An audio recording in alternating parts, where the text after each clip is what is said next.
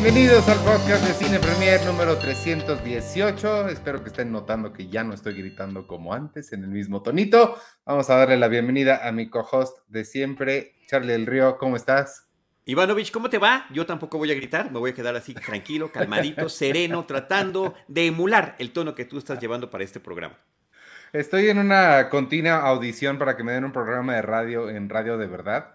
Y, este, y ahí me, me, indican que los gritos no son siempre muy bienvenidos, aunque no sé, porque luego los mañaneros les encanta gritar y gritar. Sí, grit, no, yo creo que eso es cuestión de estilos, ¿eh? Yo me acuerdo que en radio, que es donde yo empecé, eh, sí con Cinemanet siempre gritaba al inicio. Y me, ¿Qué gritabas? Me, lo, Bienvenidos a Cinemanet, este es nuestro episodio. No. Claro. Pero lo hacía y luego eh, me decían que tenían que ajustar porque después de dar la bienvenida ya le bajaba. Pero bueno, por eso había siempre eh, los técnicos y los ingenieros en la cabina, lo cual da mucho gusto. Personas profesionales que se dedican a eso. Ahorita que, que, iniciaste así, sí me llegó un flashback, un flashazo de, de escuchar. Y lo dije como podcast, ¿eh? pero así era también en radio. Sí, este, oye, pregunta antes de, empezar. Dije mi nombre, yo soy Iván Morales, por si no me conocen. ¿Ya sabes? Iván Morales? Sí, ok. Sí. ¿Te sabes la, teoría de, de, Stan Lee sobre Spider-Man? Él decía que todas las ediciones de Spider-Man tenía que volver a presentar al personaje porque uno nunca sabe qué Spider-Man puede ser el primer Spider-Man de alguien y uno nunca sabe qué podcast puede ser el primer podcast de alguien, entonces. Es correcto. Y yo te puedo decir lo que venía al inicio en la versión en español, con todo y un error que trae cada episodio de Spider-Man en la primera página. Eh, Peter Parker, joven estudiante, acude a una demostración científica donde accidentalmente es mordido por una araña radioactiva. Eh, perdón, donde accidentalmente una araña radioactiva lo muerde en el último acto de su breve existencia. Desde entonces, él se transforma en el sorprendente hombre araña. Wow, me encanta que te has memorizado todas esas cosas. ¿Cuál es el error que tiene? No lo noté. Eh, es que en algún lado decía insecto. Y eh, los arácnidos no son insectos. No, las arañas no son insectos, son arácnidos. Claro, claro. Los insectos tienen seis este patas y normalmente alas. Me encanta que, pues, que, te sepas todo ese tipo de, cosas de memoria. Eh, ¿Te acuerdas? Lo que te iba a preguntar es rápido antes de comenzar. ¿Qué este, mm, todos tenemos, creo, al menos de mi generación para atrás, ya los de ahorita no sé, una mm, estación de radio de tu corazón, de cuando estábamos en la prepa y así. ¿Cuál es la, la tuya? ¿Tuviste o no tuviste? Sí, pero creo que la tuve más grande y era Rock 101. Rock 101. La, la, mía, y la sigo eh, recordando con cariño, es radioactivo. Siempre la voy a llevar en el corazón. También, fíjate que sí, también. Eh, y, creo que antes, bueno, W Radio en algún. WFM Magia Digital, ahora es W Radio, ¿no? Pero sí, en algún momento también fue WFM Radio Digital. ¿Te tocó escuchar a Ñarrito alguna vez? Sí, sí, sí, sí. Pero yo escuchaba más a Hernández. ¿Cómo se llama? El que ahora es experto en audios de películas. Martín. Martín Hernández. Sí. ¡Wow! ¡Qué padre! Y sus promos padrísimos, porque él era el del programa de la mañana. Y sí, sí, un promo con puras voces de mujeres que decían, mm, me encanta despertarme con Martín Hernández. Yo siempre amanezco con Martín Hernández. Claro, y dice Vero H. Marín, eh, la que tenía su hora de los Beatles era este, universal. Universal también. Fíjate que sí, soy, soy bitlémano. Ellos me enseñaron a no decir bitlemaniaco, bitlémano, porque la manía en ah, maníaco suena ya como enfermo y, en, y bitlémano es un tema, es una onda de amor. Claro, claro. A mí, ese yo también siempre la escuchaba en la mañana cuando me llevaba mi papá a la escuela. Y me acuerdo el comentario más baboso que he escuchado en mi vida, con todo respeto al señor este que no me acuerdo su nombre, que es, obviamente sabe mucho y no me estoy metiendo con lo que sabe, pero dijo una cosa bastante babas un día, que él se dio cuenta de lo babas que era, eh, porque dijo, qué curioso, qué irónico que Paul McCartney siendo, eh, sea eh, vegetariano y en su nombre lleva Paul McCartney. Mm, sí, mala, más, sí, mala broma, ¿no? O sea. Sí, muy, muy babas. Sí, muy este, Bueno, pues, ¿qué tenemos para hoy? ¿Cómo te fue en la semana? ¿Todo bien? ¿Lo lograste? ¿Estuviste Todo bien. Eh, eh, salí de la Ciudad de México, tú lo sabes. Estuve en, en, mi, en mi Campeche de mi corazón. Eh, con temas personales, familiares y también este, de trabajo. Entonces, súper bien. Desde el jueves estuve por allá hasta el domingo. Pero eso sí afectó la cantidad de eh, cine y series que pude consumir. Sin embargo, como teníamos algunas cosas pendientes desde la semana pasada, creo que estamos al tiro ¿eh? para lo que tenemos que platicar hoy. Sí, ¿A ti cómo te fue? ¿A ti cómo te fue? Bien, muy bien. Este, mucho trabajo como siempre, pero, pero bien. Sí tuve, tuve el mismo tiempo que siempre tengo, que no es muchísimo, pero lo suficiente para cubrir como lo, lo esencial y cosas no tan esenciales em, como Girls. Vi como ocho episodios de la primera temporada de Girls por ninguna razón. Eh, estaba limpiando, estaba mientras hacía, hacía el quehacer, eh, lo puse como de fondo. Entonces vi entre comillas. Claro, lo este, escuchaste, como radionovela. ándale. Seguimos con las eh, referencias radiofónicas, fíjate. Ándale, este es un programa, esta es nuestra audición oficial para que nos den un programa de radio en reactor. ¿En dónde te gustaría? ¿En, en Convoy? Donde sea. Convoy es lo de hoy. espacio es bueno. Donde haya espacio es bueno. Mira, Convoy es lo de hoy. Ya les escribí hasta su eslogan. Ahí está, Olayo, escríbenos. gracias. Inclúyenos en tu planilla. ¿Plantilla? ¿Planilla? Parrilla, esa es la palabra que estoy buscando. Este, vámonos entonces. Si quieres, eh, eh, te gustaría, me gustaría que empezáramos con el, como de menos a más, este, un documental que me recomendaste mucho ver y ah. me, diste el dato y totalmente había olvidado que lo dirigió Amy Poehler. Estoy hablando del documental eh, Lucy and Desi, que trata sobre pues, la, misma historia de mm, que vimos en Being the Ricardos, la película de Aaron Sorkin sobre Lucille Ball y Desi Arnaz. Este es un documental que está en Amazon Prime y dirigido por Amy Poehler y me pareció, no sé cuál es tu opinión, como la mayoría de los documentales que lo hacen bien, 800 veces mejor que la película. Yo no, porque a mí la película me gusta mucho y sigo muy sorprendido de que la película no te haya encantado. No sé si necesites, necesitemos ambos verla nuevamente y verla en el caso con ojos críticos que serían los míos, a ver, ¿qué está mal aquí? Y en el caso de los tuyos con una mente abierta o como diría Tutsi Lucero Calderón, con el corazón abierto también. También se vale verlo así. A mí la película es más no la he vuelto a ver, pero mientras más la pienso, más me gusta. Y, la pensé mucho mientras estaba viendo el documental, porque me parece, queridos amigos y amigas que nos escuchan, que podrían ser muy buenas experiencias complementarias. Sí, eso sí. Ves la ficción, ves la ficción y te retroalimentas con el documental, o ves el, documental y te retroalimentas con la ficción. Recordemos que la ficción, eh, eh, Bing de Ricardos, trata sobre una semana en la producción de un episodio de I Love Lucy. A través de lo que va sucediendo de lunes a viernes en esa semana, vamos teniendo también flashbacks hacia el inicio de la relación, las carreras que cada quien tenía, cosas que me parecieron divinas, como em, divinas e interesantes, como eh, la incursión radiofónica que tuvo Lucille Ball, que fue lo que dio origen al programa I Love Lucy, y ese súper homenaje chiquito, pero bien Em, bien hecho, muy bien realizado, a, la radio, otra vez a la radio, con esa radio en vivo, que había una orquesta, que había coristas, que había público y que estaba eh, los actores interpretando sus personajes con todos estos elementos. De ahí a hacer un programa de televisión me parece que hay hasta menos producción. Eh, porque no, no eran la misma cantidad de personas detrás de una producción radiofónica de esa naturaleza como también su salida del contrato de una eh, compañía de, cine, donde la utilizaron, eran esos contratos eh, que no tenían los actores y actrices escapatoria más que hacer lo que se les recomendaba, lo hicieran bien o mal, ellos decidían si participaba o no en más películas, en películas A, películas B, es decir, películas de menor presupuesto y enfocadas a un mercado mucho menor este, y soltarlas en algún momento después de una película que tuvo malos resultados de taquilla, pero buenos resultados de crítica, es cuando la dejan ir, cuando ella pensó además que la iban a ascender, que la iban a utilizar para más cosas, y bueno, y luego se va a la radio y de la radio regresa a la televisión con este eh, éxito colosal, importante, trascendente y, de gran eh, influencia hasta la fecha para lo que es la comedia de televisión, el famoso sitcom.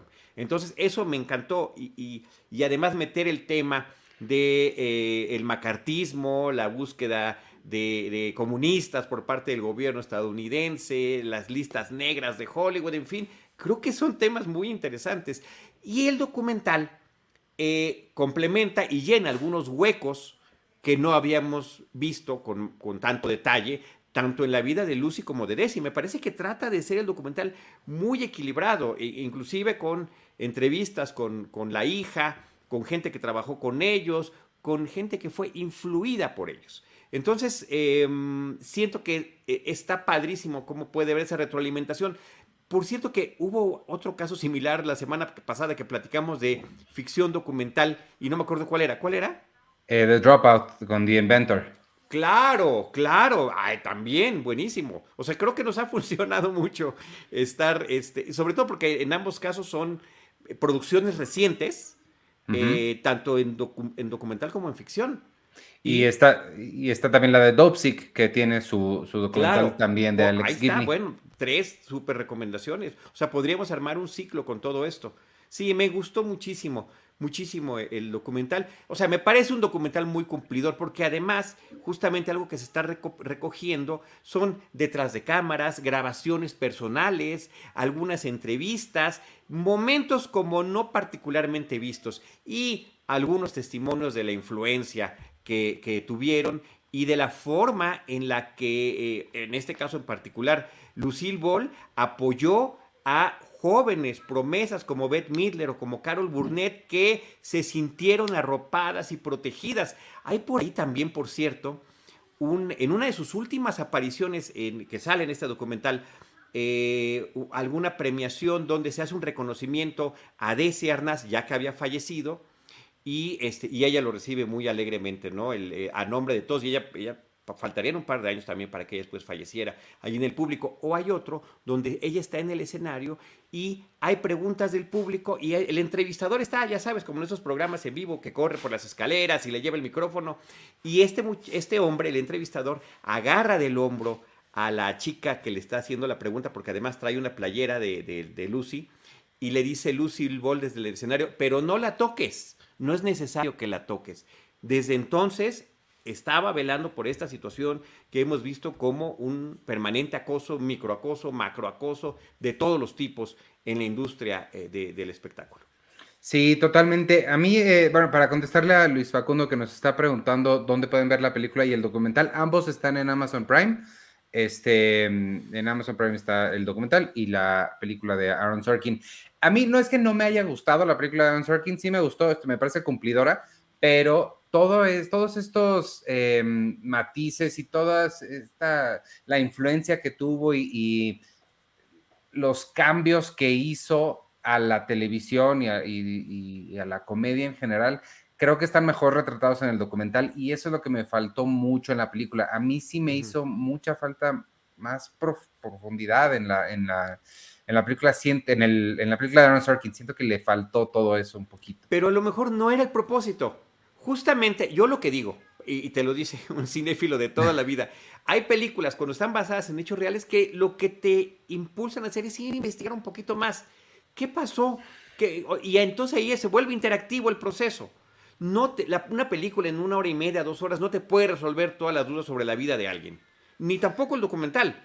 Entonces sí, cuando el tema te interesa, y eso a ti te ha pasado, por eso tú sabes tanto, sabes, tú sabes muchísimo más que yo sobre Lucille Ball, porque a ti es un, e, es un, em, eh, un parteaguas de la televisión que te interesa mucho desde tu punto de vista de productor y de comunicador. Sí, este, pero... A mí también, pero no tanto como a ti. Pero es que lo que es que sigo sintiendo que ahí Aaron, el, problema de, em, que le veo yo a Being the Ricardos es que Aaron Sorkin se mete en su propio camino, porque ya lo ha hecho antes y lo hizo antes increíble y con situaciones similares, en que no nos contó la vida completa de Mark Zuckerberg, no nos contó la vida completa de Steve Jobs, nos cuenta solo momentos, sobre todo en Steve Jobs, son momentitos muy pequeños que te dejan a partir de detalles, esto se llama sinécdoque, ¿no? Ver a partir de el árbol, ver el bosque, y lo hace muy bien, pero ahí tenía dos increíbles directores que supieron complementar sus palabras con, con imágenes y con ritmo narrativo. Creo que aquí él no tiene esa destreza y no sabe cuando no es necesario hablar, sino mostrar. Y, creo que ese es el problema que tiene Being de Ricardos y es, es el mismo problema que le veo a, a la de los Chicago 7. Este, creo que... De Trial of the Chicago 7. Sí, creo que nada más no es un gran director Aaron Sorkin y es un gran escritor, entonces... Sí, es un gran guionista, tú lo admiras mucho como guionista. Sí. Yo, yo sí aprecio mucho sus esfuerzos como director, sobre todo entiendo la parte importante que significa llevar tu propio guion con tu visión, porque también has visto que otros la pueden claro. Eh, cambiar. El propio Quentin Tarantino, antes de empezar a dirigir, también escribía guiones que dirigían otras personas y en películas tan buenas eh, como la que dirige Tony Scott. Uy, True eh, Romance. True Romance. Bueno, a mí True Romance me parece perfecta. Quentin la odió porque además le cambió el final. Eh, Tony Scott y la producción le pusieron final feliz. No sabía que la odiaba. Sí, sí, sí, no le gustó nada. Sé de Asesinos por Naturaleza, pero no sabía que también. Ah, bueno, en el caso de Asesinos, él hizo el guion de, que, dirige Oliver Stone, pero Oliver Stone sí la, ¿no? la, la, la, la hizo propia. La hizo con, con, este estilo de cambios de, de formato, de color, eh, de intensidad y pues no, y el propio Quentin tiene su propio estilo. A Woody Allen le pasó lo mismo, él escribía guiones y de repente ve lo que hacía la gente con, con sus películas y dijo, pues no, ni modo, la tengo que dirigir yo. Pues sí. Entonces ahí va Aaron Sorkin por ese camino. Yo insisto, a mí me parece que tú sabes tanto sobre el tema que no te termina de satisfacer. Quienes no sabemos tanto, al contrario, nos termina sorprendiendo y resulta una experiencia muy grata tan grata para muchos que allí está y a mí me llena de alegría que la película tenga algunas nominaciones, inclusive para los premios Oscar. Sí, este, pues ahorita en un ratito, si quieres, hablamos de los BAFTA, los Critics' Choice que sucedieron anoche. Este, si quieres, vámonos a, otra medio eh, biografía, en este caso es auto, un poquito autobiográfica, en esta moda que les está dando a los directores ah, ya. Este, ya entrados en, en, en años, que serán como en los 50, 60, están recuperando sus memorias de la infancia. Ya lo vimos con, con Cuarón, ahora le tocó el turno a Kenneth Branagh, que recordó su infancia en la ciudad de Belfast. Cuarón le puso Roma como la colonia, este, y Kenneth Branagh le puso Belfast como la ciudad donde él creció. Ya está en cines Belfast Estamos hablando de ella una semana después de su estreno, pero creo que todavía vale la pena, todavía está. sí, no, bueno, a ver, yo creo que es una película que hay que ver, hay que aprovechar además para verla en pantalla grande. Está muy bonito fotografiado, es una película llena de referencias. He escuchado mucho esta comparación, y ya lo platiqué también en, su momento en Cinemanet la semana pasada, y me voy a permitir hacerlo aquí también. Eh, el compararlo con Roma no me parece que sea tan apropiado. ¿No? si bien las dos son autobiográficas, ficciones basadas en temas autobiográficos, creo que hay una diferencia fundamental. Eh, Belfast está visto desde el punto de vista de un niño. Eh, Roma está visto desde el punto de, vista de los adultos. Eso ya me parece que lo manda a, otras dimensiones completamente distintas. Y también lo dije esto en Cinemanet, pero también lo voy a decir acá. Cuando yo llegue ese momento en el que deba hacer mi película, que posiblemente tú puedas dirigir, sobre mi autobiografía sobre mi infancia, quiero encontrar un niño así de encantador como el que encontró Kenneth Branagh para la suya. Wow, me parece que eso se come gran parte de la película y ahí eh, termino comparándolo con otra película mucho más vieja, pero que también tiene tintes autobiográficos y fantásticos, que es Cinema Paradiso. Me parece que Belfast de Kenneth Branagh se parece mucho más a, Cinema Paradiso que a Roma o a cualquier otra película autobiográfica. No nada más es el punto de vista infantil, eh, no nada más es tener estos pequeños ah, histriones que logran eh, ganarse y robarse nuestro corazón, sino que también hacia el final de la película terminan hablando de la migración. Es decir, yo estoy aquí en este poblado, pero para que mi vida cambie, eh, tengo que salir. Y no es una decisión del niño o el joven, como en Belfast o Cinema Paradiso, alguien más se los tiene que decir. Aquí ya no se puede. Y no regreses, o sea, vete. Eh, tu vida será otra a partir de, este cambio que necesitas. Eh, sí. A, mí, este, a mí esto, e, esta dimensión de cómo el cine es el que, la, presencia que tiene el cine dentro de su vida, me encantó. Que estas partes estén a color, se me hizo eh, un, toque genial, porque el resto de la película está en blanco y negro. Pero lo que, lo que sí, con lo que tengo un poquito de issue con lo que dijiste es que yo no creo que Roma esté hecha desde el punto de vista del niño, porque justo eso no, es lo que no, Roma no, desde el punto de vista de los adultos. Ah, eh, es que creo que lo dijiste. Por eso, a, lo mejor lo dije al revés. Ok, Belfast es desde el punto de vista del niño. Claro. Roma es desde el punto de vista de los adultos. y, pues eso es que eso es lo que la hace problemática, que el punto de vista que agarra es de una mujer con quien Cuarón no tiene nada de, relación. Pero bueno, sí, eh, sí, ah, es que creo que sí lo dijiste al revés, pero así estoy. Posiblemente sí, no, seguramente sí. Muy bien. Este, pero así es en la radio en vivo, nos equivocamos y nos corregimos. Sí. Este, a, mí también, a mí se me hizo fascinante. Em, me gusta mucho cómo incorpora las cosas de la vida real em, y el miedo que, que, puede sentir un niño a esto. Esta secuencia con la que inicia, que está todo muy tranquilo, muy lindo, y de repente es una explosión y el niñito se queda congelado y la, al centro del cuadro. Todo eso me pareció eh, fantástico. No logro entender bien, yo no me sé la historia de, allá, de lo que sucedió en, Irlanda, pero, pero sí, este, mm, creo que se, logra entender lo suficiente. Entonces, yo, me, yo creo que con un poquito más de conocimiento sobre histórico, creo que funcionaría aún mejor. Te invita, te invita a la película a decir, a ver, ¿qué está pasando?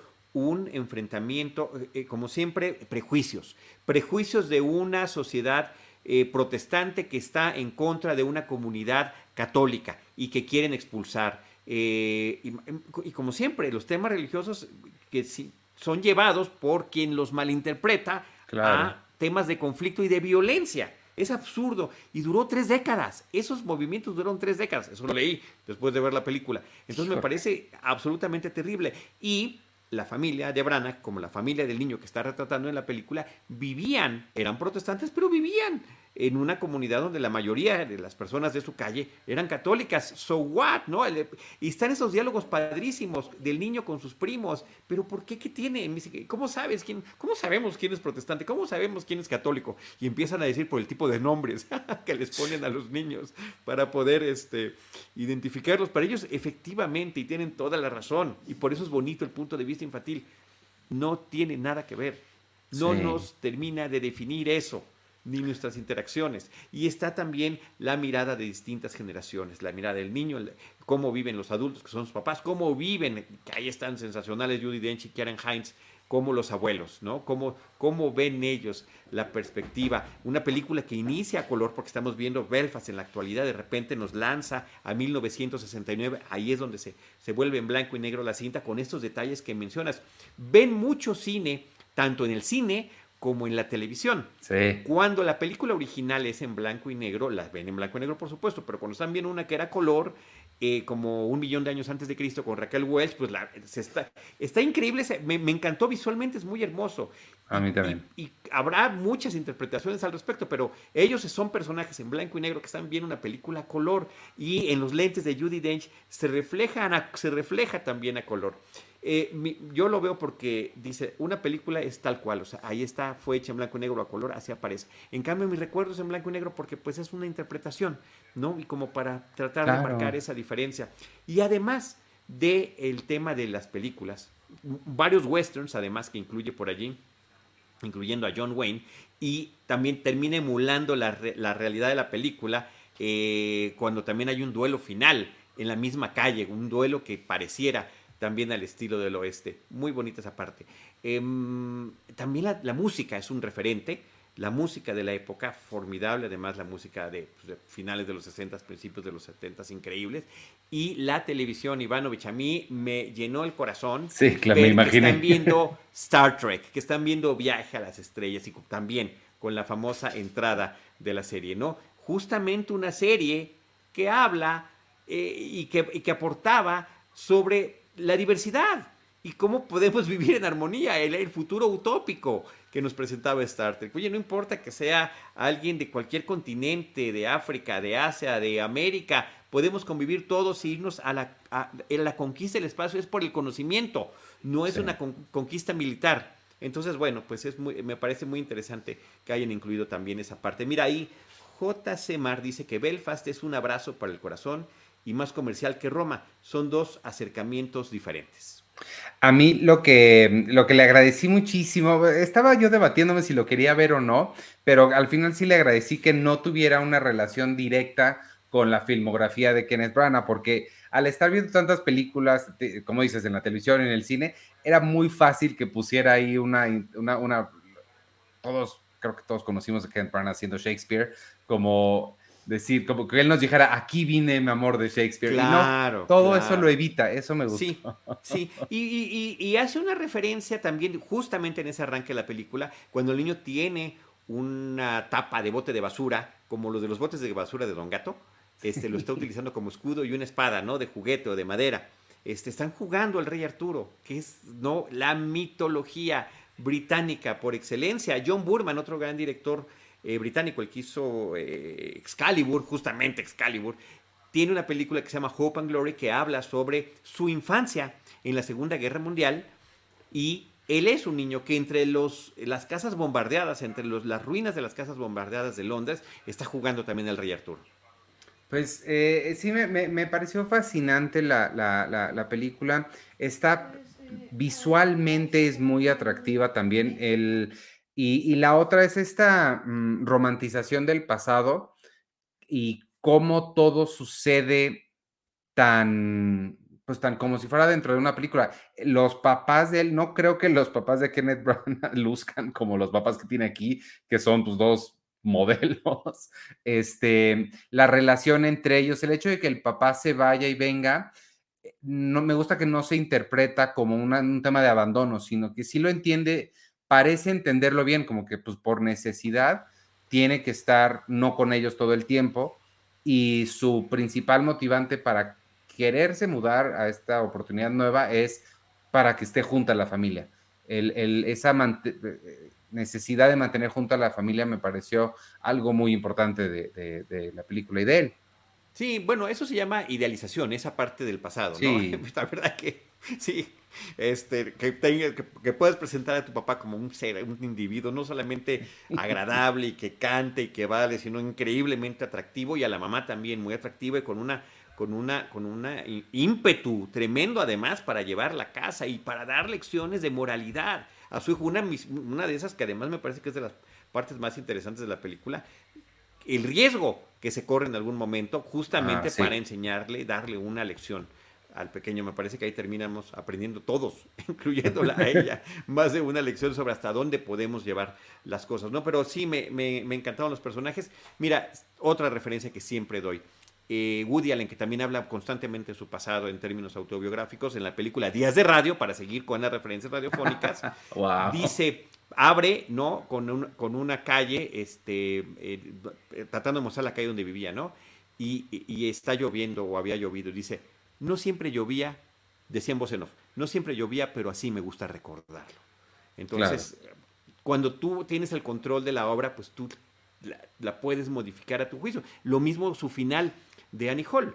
En el final, Diane Keaton interpretando a Annie Hall lo deja, él queda con el corazón roto. Luego él, en, la película, su personaje escribe la obra de esa relación, pero en la obra terminan juntos. Y entonces se voltea a la cámara y dice, bueno, pues la escribí yo, no es mi primera obra, o sea, tenía que tener un final feliz. o ya por último, en Deconstructing Harry o Los Enredos de Harry, también habla de un escritor que toma todos sus libros de la gente que conoce.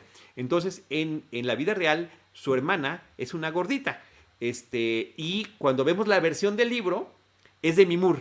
Entonces eh, ahí está eh, como poniendo muy claramente justamente cómo el cine y la televisión y los medios idealizan las cosas. De esa de Deconstructing Harry, la que me encanta es El hombre fuera de foco. Siempre me ha fascinado este, eh, Robin Williams. Robin Williams. Sí. sí, increíble, increíble. Un actor fuera de foco. El otro, ahorita me acuerdo porque sabía que había un tercer director que estaba haciendo o había hecho una autobiográfica, es Spielberg. La está trabajando ahorita, está por sacar ah, su película. esa va a estar buena. Oye, este ya otra última referencia de True Romance, hablando que como todo finalmente lo tenemos conectado. Val Kilmer aparece como Elvis Presley, que es una especie de Pepe Grillo del personaje principal, y nunca se le ve bien. Nunca, siempre está como en el espejo, de espaldas. Eh, y son esos actores que dicen, yo voy, con todo, ¿no? Con, con mi Robin Williams de fuera de foco, este, Val Kilmer. eh, en ese papel que te estoy mencionando como Elvis Presley que apenas aparece en la película. Y de verdad, sigo sorprendido de que no le haya gustado a Tarantino, porque a mí me encanta, es de mis películas favoritas. sí, eh, pero insisto, de las cosas que menos le gustaron es justamente que le cambiara el final. En el final, él muere. Y en ese ah. final, pues, eh, no, a mí me encanta el final, este final feliz me encanta. Me parece que tiene sentido. Sí.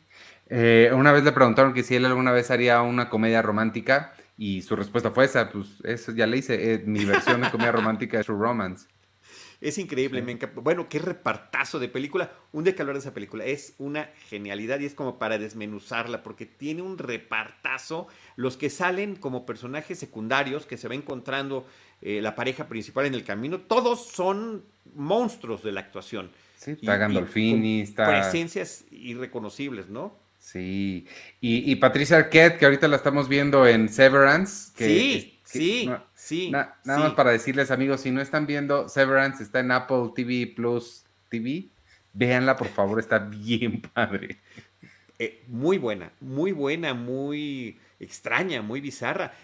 Aplaudo este esfuerzo y, atrevimiento del director de, de Zulander, ¿cómo se llama? Ben Stiller.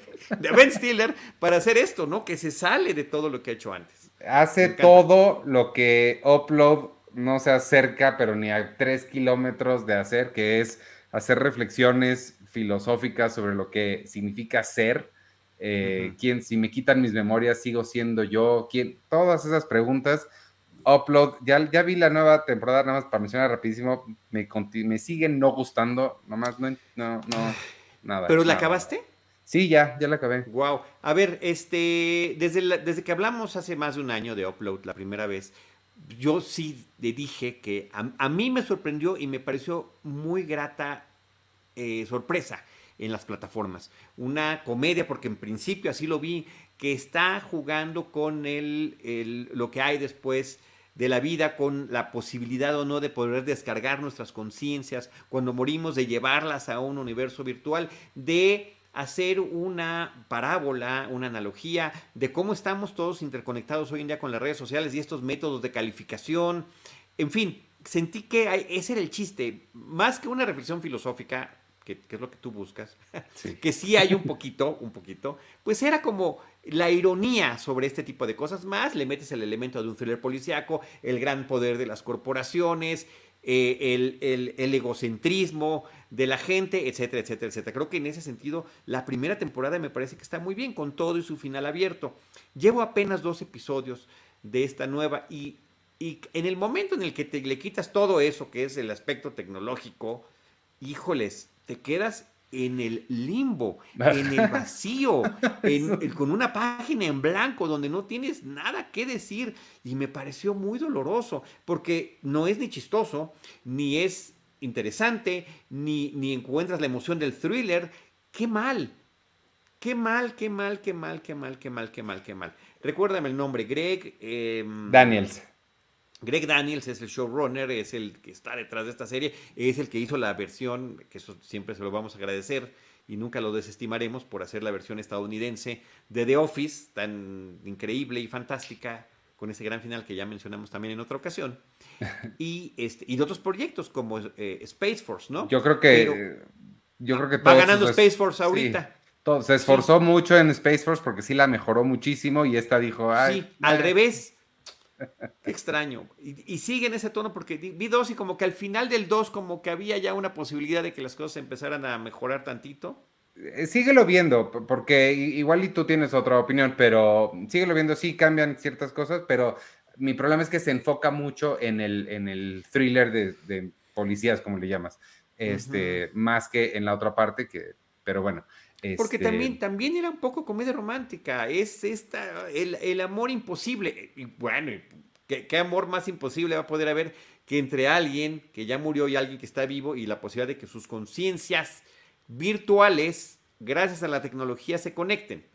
Sí, sí, sigue la viendo, no te quiero decir cuenta, nada, viendo. Cuenta como amor y también en su momento dije pues que me recordaba mucho este Pushing Daisies, que eran dos personajes que se amaban pero que eh, no se podían tocar sino significaba el fin de la existencia para uno de ellos. Y donde, que a mí no me encanta Pushing Daisies, pero sí son una serie donde sí hacen estos cuestionamientos, le llamo filosóficos, pero pues estas reflexiones sobre qué significan estas cosas. Y aquí claro, claro, claro. Bueno, pero, a ver, nada más que Severance sí lo lleva a un terreno mucho más serio, laberíntico, pesadillesco. Wow, este kafkiano, sí, ni modo, ni modo, abusaré de la palabra.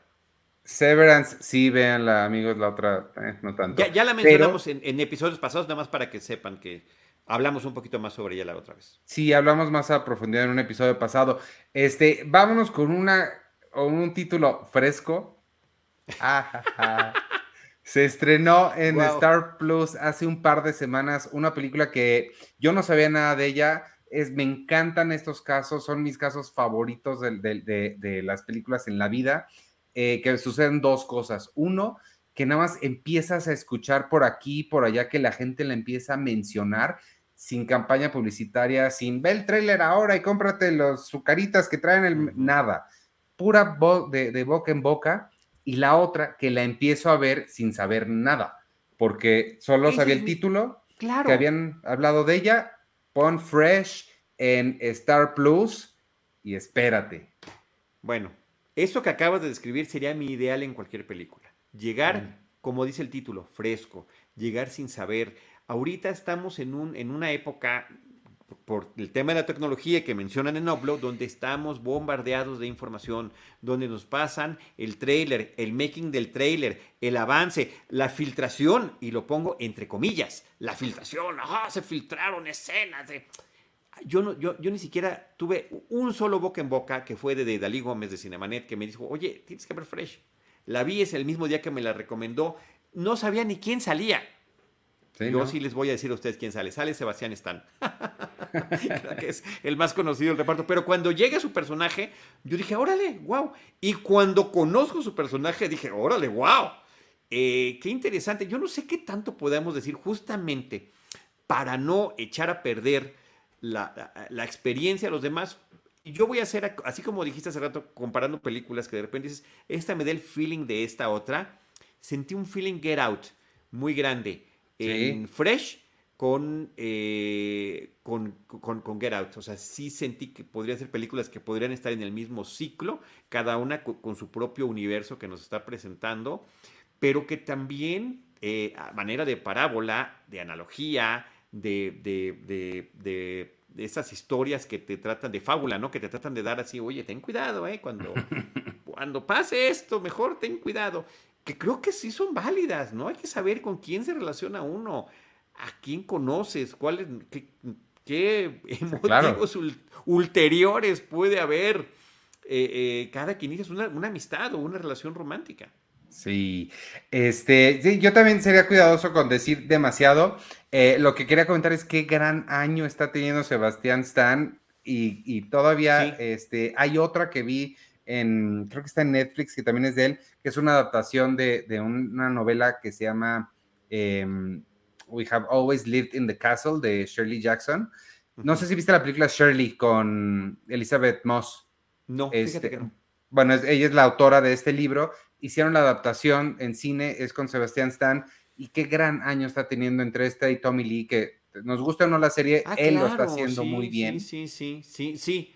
Lo, dijimos también cuando empezamos a ver los primeros episodios, sí. Lo que a mí, eh, lo que sí me gustaría mencionar de esta película, de nuevo, hay, temas que sí podríamos mencionar que no arruinan la película, pero sí preferiría no decir absolutamente nada de eso. Nada más eh, hace una cosa esta película que yo al menos nunca había visto, no sé si tú, y es que los créditos están como a la hora de que empezó la película. Nunca había ah, visto claro. eso. Te, te, voy a decir, yo sí lo había visto y me llamó mucho la atención y me encantó. Este, mm, te voy a decir, mi principal referencia es Educando a Arizona. Educando a Arizona empieza de una manera así vertiginosa y te empieza a contar la historia de amor de dos personas y, cómo se van encontrando, además, en qué papel se van a encontrar y cómo terminan uniéndose y demás. Pasan como 20 minutos y de repente entran los créditos, ya que tú dices, oye, ya vamos a mitad de la película, o que pudo haber sido un, cortometraje lo que acabas de ver, ¿no? También en alguna película de James Bond hay unas que tienen unas entradas larguísimas, también la, pero, pero ahí ya sabes que hay como una mini o macro aventura previa a los créditos. Sí, pero estos sí son como 40 minutos. Sí, se pasa, es mucho más. Y está bien, me encantó. Me, me súper. Ya hasta se me había olvidado que necesitaba yo ese tipo de información. Sí. Eh, sí, este, Educando Arizona es uno de mis grandes huecos de los Cohen. Eh, me duele no, no, no haberla visto, pero sí, sí me falta. Sí. Sí, yo sé, yo sé. Pero, pero mira, si te haces Con sentir esa película los conocí en una muestra internacional de cine de la Cineteca Nacional. Pero si te hace sentir mejor. Perdón, perdón, no, espérate, espérate. Espérame, Ivanovich. Con esa película me enamoré de ellos, pero me enamoré de la mitad de ellos, no nada más de uno. Me refiero a que les gusta hacer una película muy seria, muy reflexiva, muy filosófica, muy filosa, y de repente otra comedia que tiene algunos de esos mismos elementos, pero desde el punto de vista irónico y sarcástico. Entonces, una de, comedia, una seria, una de comedia, una serie. A mí me gustan. De verdad, perdónenme todos, todos, por, por ser tan banal, pero las que más disfruto es a lo que me acostumbraron. Y si no me falla la memoria, creo que Educando Arizona es su segunda película. Ya tenían la otra previa, creo que se llama Sangre, que era la serie. Blood Simple. No, a mí sí me gustan. A mí sí me gustan más serios, este, Lewin Davis y, True Grit y la otra de. ¿Cómo se llama? Bueno, este? True Grit es, es, remake, ¿eh? es, una rareza en su filmografía. ¿Cómo se llama este, el que hace Desi Arnaz? Este, Bardem. La de Bardem, ah, ¿cómo se llama? Claro, Javier. No Country for Old Men.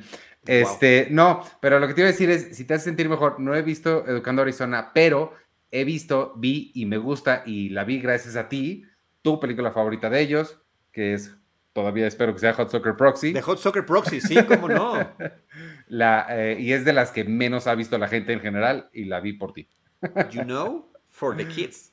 Este, pero, pero bueno, regresando a Fresh, eh, sí, no queremos decir mucho, amigos. Sale Sebastián Stan, sale una, una actriz que se llama eh, Daisy Edgar Jones. Yo no la conozco en lo personal, eh, pero no sé si tenga sus fans por ahí. Y este. Y lo hace fantástico, lo hace fantástico. Ella está increíble. Sí, preguntas usuales, ¿la puedo ver así como con la tía conservadora? Quizá no. sí, hay que verla con. la tía conservadora sí se va a sorprender un poquito.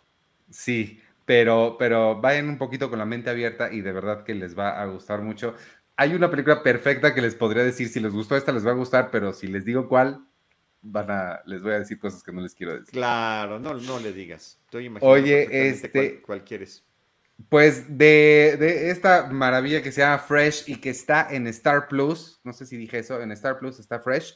Eh, vámonos al, al, otro lado del espectro, pero nos quedamos con el color rojo porque el logo de Fresh es rojo. Eh, y vemos eh, Turning Red, o aquí en México creo que nada más le pusieron Red, a la nueva película de Pixar, me parece que nada más le pusieron Red, em, sobre, un, sobre una, una, una, niña que cuando las emociones le empiezan a, a llegar y son demasiadas, se convierte en un panda rojo, explota y solo así puede expresar sus emociones. Este, ¿Qué te pareció, Red? En un panda rojo gigante, por cierto. Creo que esa es la parte que hay que subrayar. A ver, yo había visto los trailers involuntariamente de Red y veía este asunto de que la niña se convertía en panda y yo, ah, y, ¿no? O sea, no me llamaba absolutamente nada la atención. De verdad, yo dije, ay, ¿qué está pasando? ¿Qué está pasando con Pixar? No, no te miento si te digo que es de las películas que más me ha gustado de Pixar en años. Estoy increíblemente sorprendido, que eso es lo más bonito de, esta película, el grado en el que te puede sorprender, en el que te puede llegar al corazón, en el que te puede inquietar, inclusive eh, el atrevimiento muy bien hecho, muy apropiado además para la época, de hablar de cosas de las que normalmente no se están hablando en el cine familiar quedé fascinado, quedé tan fascinado que inmediatamente acabando la película eh, vi Bao otra vez, que es de la misma directora, es el cortometraje que ya había realizado, que tiene, se conecta en todo, en todo, o sea, ella tiene unas mismas inquietudes que nos está transmitiendo eh, eh, también en estos, al igual que en Belfast, sobre su pasado, su familia, el lugar donde creció, lo que eso significa y cómo lo subraya, pero sobre todo lo que es desde el punto de vista de una niña entrar a la adolescencia y además a partir de su primera menstruación, que es un tema que se aborda en la película. Creo que con más claridad para una película infantil no se puede.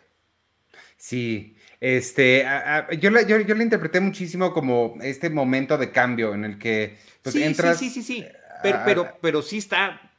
También se menciona esto que te estoy diciendo. No, claro, por supuesto, sí, sí, sí. Eh, es que me, llama la atención, hay, hay, un, hubo un crítico que se metió en problemas por, porque no le gustó la película y no le gustó porque decía que era demasiado específica, que era una película de Pixar que únicamente le iba a hablar a las mujeres y específicamente a las mujeres asiáticas de Toronto.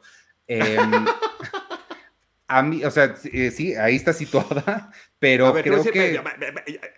No soy niña, no soy asiática, no soy de Toronto y, bueno, estoy más de la edad de los papás que de la niña.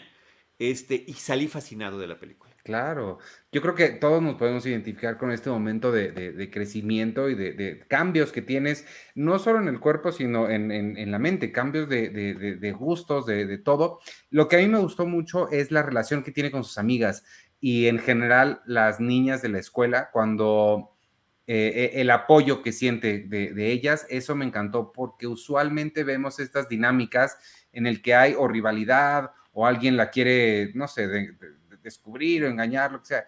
Todo eso no existe, todo e, es una escuela, unas relaciones de amistad muy amorosas. Eso me gustó mucho. El, el conflicto de la película está en otro lado y no en cosas tan, tan sencillas y tan fáciles, que es lo que usualmente creo que veríamos. Y este, la, la, otra cosa que sí me encantó es que eh, hay una boy band y todos los que crecí. La, la, directora tiene prácticamente mi edad, es creo que tres años, tres o cuatro años más chica que yo. Por supuesto que ya todo el mundo es más chico que yo. Ella, este, y que imagínate yo, imagínate yo.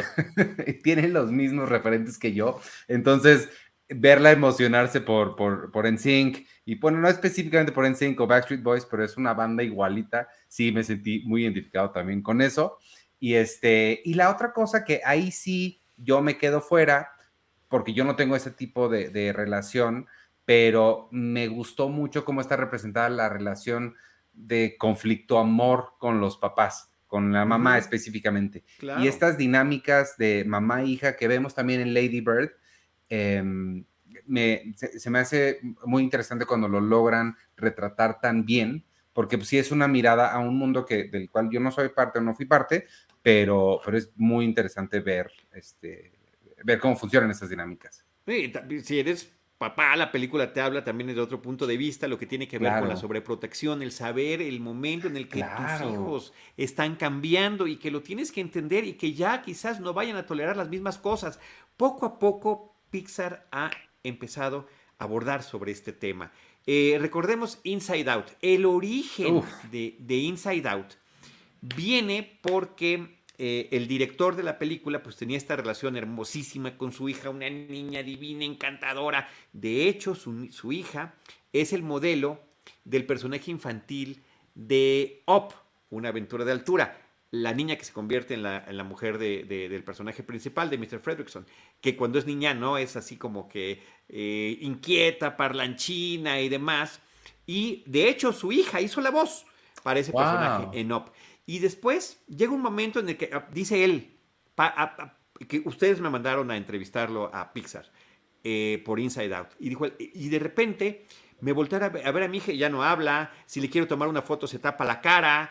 Eh, y yo dije que ¿Qué pasó? ¿Qué le está pasando? ¿Qué está pensando? ¿Qué está sintiendo? Y a partir de ahí viene todo este momento de explorar esos cambios eh, de la preadolescencia en los sentimientos y la mente de la niña. Y bueno, surge esta película hermosa que es Inside Out. En este caso lo estamos viendo directamente con la niña. Como es una niña que quiere em, complacer a sus papás, pero también de repente está sintiendo cosas que que no había imaginado. Y cómo de repente yo veo, veo a mi compañero igual y de repente, ay, ya lo veo, ya lo veo diferente, ¿no? Ya de repente, ¿por qué lo dibujé de esta manera? Qué bonito está hecho. Y el apoyo de las amigas. La diversidad de personalidad de las amigas. Bueno, a mí la que me encantó es la que se llama Abby, que es la que está como más ruda, ¿no? ¿Qué, qué pasó? Oye, pégame, y le da un golpetazo. Creo que el sentido del humor está genial.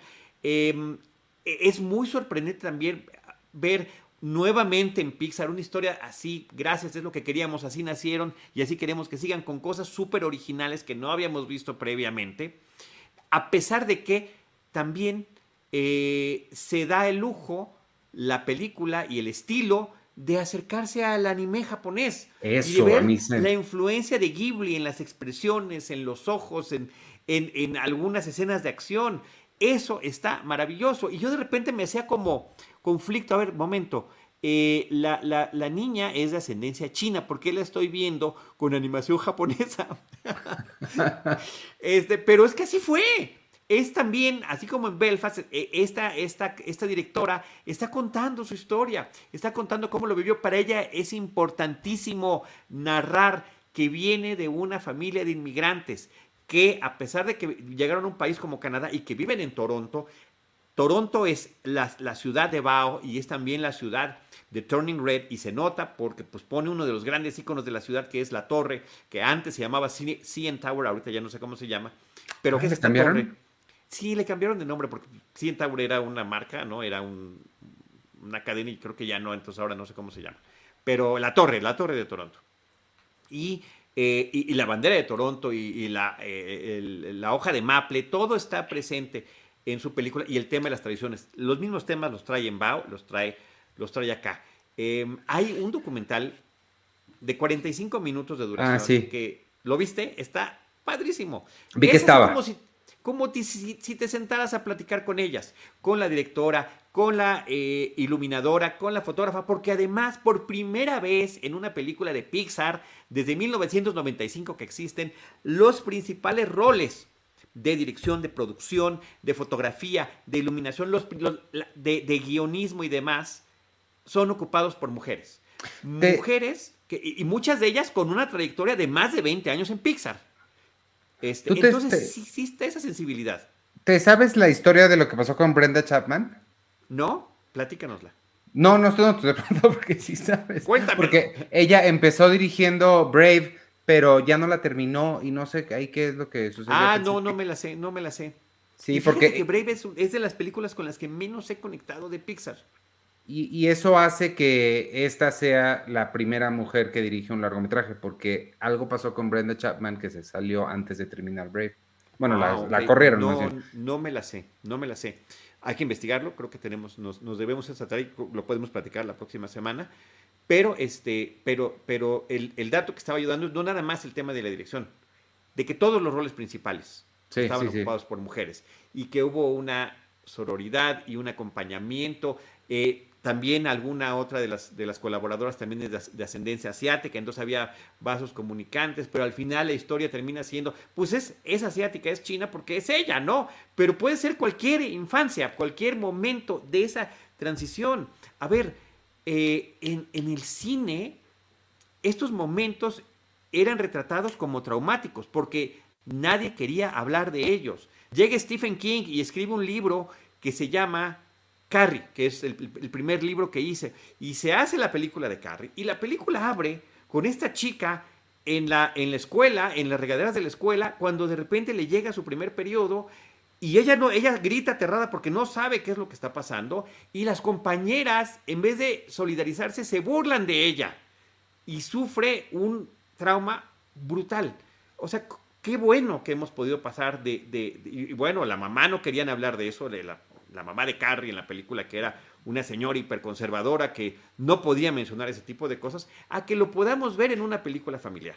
Sí, totalmente. O, inclusive en una serie que no salió muy bien, pero en esta continuación de Sex and the City, eh, que se llama And Just Like That, también el personaje de Charlotte con su hija adolescente está atravesando este, esta situación y la verdad que lo hace de una manera muy divertida, ¿no? Porque mamá no quiere, no, sí, te voy a decir, y tienes que, y tienes que usar esto y tienes que usar el otro y, creo que fue uno de los capítulos que más me gustaron de, de esta fallida, reitero, fallida continuación de Sex and the City. Entonces, que lo aborden de esta manera en, en, una película familiar de Disney Pixar, eh, de verdad que aplauso de pie. Totalmente. Yo, y, y, es que también nunca hay que generalizar estas cosas porque no sabes con qué se puede identificar la gente. Yo, yo eh, uno de mis momentos más queridos y recordados de toda mi vida es estar en cuarta fila en el Estadio Azteca viendo a NSYNC y de verdad es de los momentos que más atesoro de toda mi vida. Entonces, este, vale mucho la pena, Red, véanla amigos. ¿Cuál es tu, tu película de Pixar favorita? Eh, ay, no sé, puede ser Up, puede ser Up. Eh, por el altibajo de emociones, de risa absoluta a tristeza, a llanto, y vuelves a reír y vuelves a llorar. Es, es, un vaivén tremendo el que, el que da Up. No, la mía indiscutiblemente es intensamente. Ok, ok. Bueno, también, también es, o sea, está muy bien elaborado y también lloré como nena cuando, cuando se muere el amigo imaginario. Ay, sí. Cuando tienes que dejar a tu amigo imaginario y no me hagas recordarlo porque entonces se me pueden empezar a salir lágrimas ahorita. En este momento, oye, además de todas estas referencias que estamos diciendo, además de contar este momento eh, de vida, además de este asunto de lo de la boy band, te lo juro, ¿cómo se llama? ¿For qué? For... For Town. For Town.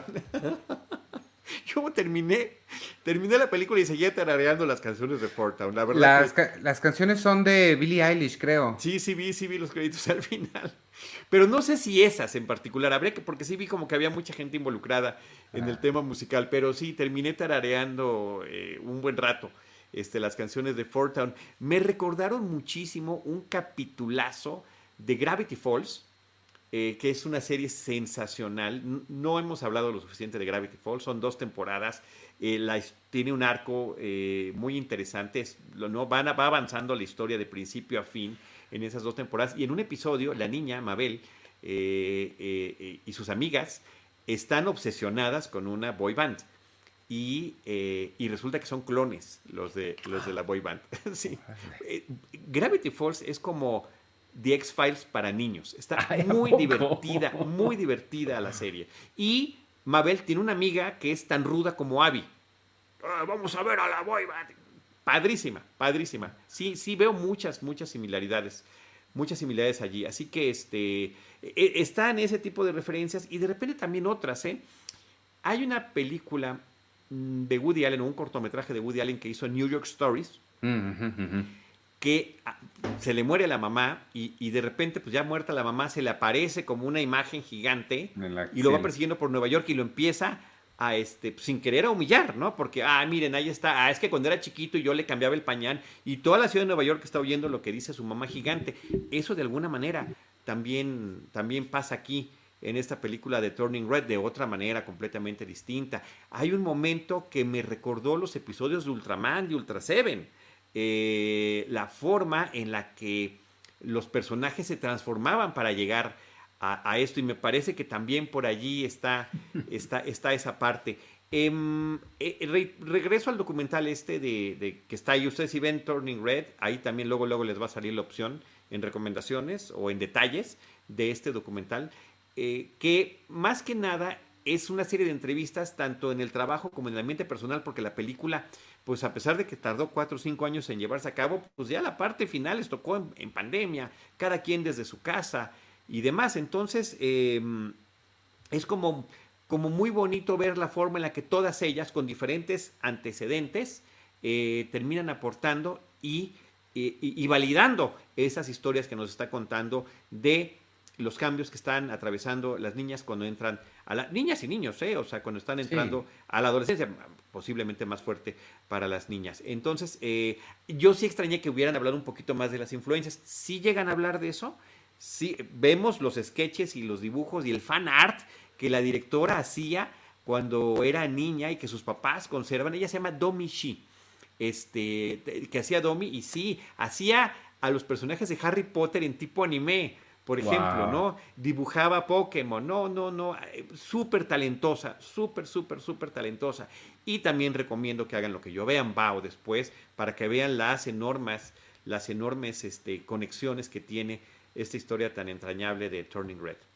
Ah, sí, la, sí, sí me quedé con ganas de verlo. Vi que estaba, pero ya no, no, no tuve chance de verlo, pero sí, sí lo voy a ver, lo, lo, lo vendiste bien. Como siempre, vendes muy bien las cosas. Oye, este, creo que ya no nos va a dar tiempo de hablar de los BAFTA, a menos que tengas algo rapidísimo que decir. luego, sí, güey. A ver, dame lo único que quiero decir de los BAFTA. Eh, Rebel Wilson fue la hostess, la, la, la host, la hostess, no sé, la, la maestra de ceremonias. La anfitriona, la anfitriona. Oye, muy bien, muy bien. A mí ella me cae muy bien. Sí, a mí este, Transformada porque ha perdido muchísimo peso. Habló de eso en su, en su apertura, pero lo, padrísimo de los premios fue que abrieron con Shirley Bassey a sus ochenta y tantos años interpretando el tema a todo pulmón de Diamonds Are Forever. Fue una cosa increíble. Son tres minutitos de canción, está ahí en YouTube por si lo quieren ver. Es, eh, te toca el corazón, se te pone la piel chinita, está fantástico. Y los premios BAFTA, eh, pues hicieron este reconocimiento a Bond porque en este 2022 se cumplen 60 años del James Bond cinematográfico. Entonces eh, pasó eso y luego también Rebel Wilson empezó a hacer algunas bromas sobre James Bond, ¿no? Como diciendo, eh, seguramente entre este público está ya quien quiere ser el próximo James Bond. Por supuesto sí. sí. Claro. Oye, Entonces, sí. sí, se echó unas buenas, este, unos buenos chascarrillos. También en su monólogo de apertura que dura cinco minutos, que también está disponible en YouTube, por ahí, por ahí lo pueden ver. Este, pues aprovechemos para hacer el, anuncio. Esta semana ya nos debe tocar este, otra vez James Bond, a la vez, hubo, hubo, causas de fuerza mayor. Una es mi viaje que les platiqué hace ratito de Campeche, que por mi culpa tuvimos que cancelar. Pero sí, debemos de regresar con eh, La espía que me amó, The Spy Who Loved Me. si todo sale bien, este jueves a las 6. Este, mientras tanto, amigos, les cuento rápido lo que viene esta semana en las diferentes plataformas y cines. En cines se estrena Ambulancia, que es la nueva de Michael Bay, una animación que se ve muy divertida que se llama Los tipos malos y una película que está sonando por todos lados, La peor persona del mundo. Eh, esa yo no la he visto, pero he estado escuchando maravillas sobre ella. En Netflix, Nominada a mejor película internacional. Exacto. Y eh, bueno, hay que, luego nos ponemos de acuerdo para ver cuál hablamos, pero creo que esa, si la, logras ver. Eh, esa y Drive My Car, las dos, la japonesa también, yo creo. Ah, Drive My Car también, sí, cierto, tienes toda la razón. Y va a estar en Movie Drive My Car también. Este, en Netflix llega, el 19 llega Midsommar, que es viejita, pero está padre. En Amazon, el 18 se estrena Deepwater, que es la, la, que, la de Ben Affleck y Ana de Armas escrita, bueno, está basada en una novela de Patricia Highsmith, que es la autora del talentoso señor Ripley. Entonces puede ser interesante, un thriller erótico le están llamando. Y en Star Plus ya por fin llega El Callejón de las Almas Perdidas, por si se la perdieron en cines, ya está en, Star Plus. Y la que está en Disney es este Amor sin Barreras, la de Spielberg, que no he visto ah, todavía. Este, sí, no, me, falta ahí. Listo, amigos, pues vámonos despidiendo entonces. Muchas gracias a los que nos acompañaron. Ahí están los agradecimientos a toda la comunidad de Patreon. Acuérdense que se pueden unir en patreon.com diagonal cine premier. Gracias a Mena, Vero H. Marín, Madame Tussauds, Berenice García. Este, por ahí vi que estaba Víctor, entretenimiento con perspectiva. Eh, todo, a Hazael Valdés, un montón de gente que nos estuvo viendo aquí en vivo. Muchas gracias y todos los que nos escuchen después en Apple, en Spotify o donde sea que ustedes consigan sus podcasts. Nos vemos la semana, no, nos vemos el jueves en James Bond, una misión a la vez. Hasta mañana En, mañana en Seinfeld. Y man, claro, ay, Dios mío. Mañana vamos a hacer Seinfeld, un episodio a la vez, a las nueve, dijimos, nueve, nueve y media, ¿qué dijimos? Nueve, de la noche, sí. A las nueve de la noche en este mismo espacio nos vemos con Seinfeld. El jueves regresamos con James Bond, una misión a la vez y pues un montón de cosas que tenemos ahí. Yo soy Iván Morales y me pueden seguir en arroba Iván Morales y en todas las redes sociales de Cine Premier. Ya saben, arroba Cine Premier con la E ahí al final. Gracias y despídete tú agradecerles de verdad a todos los que están en el Patreon y también a todos los que nos acompañaron. Nos encanta estar leyendo sus comentarios mientras estamos platicando y que nos sumemos todos a la conversación. Muchísimas gracias. Yo soy Charlie del Río. Me pueden seguir como Charlie del Río en eh, Twitter y en Instagram y Charlie del Río Cine y Series en Facebook. Adiós. El podcast de Cine Premier es producido por Cine Premier y Producciones Jimba. Consulta todo nuestro contenido en cinepremier.com.mx. Y si te gustaría apoyarnos y todo el trabajo que hacemos, ve a patreon.com diagonal cinepremier y considera unirte a nuestra comunidad. Recibirás acceso al cine club, boletos para el cine cada mes, talleres, pláticas, podcasts exclusivos y mucho más. Es a través de nuestro público que todo lo que hacemos es posible. Para información comercial, escribe a ventas arroba.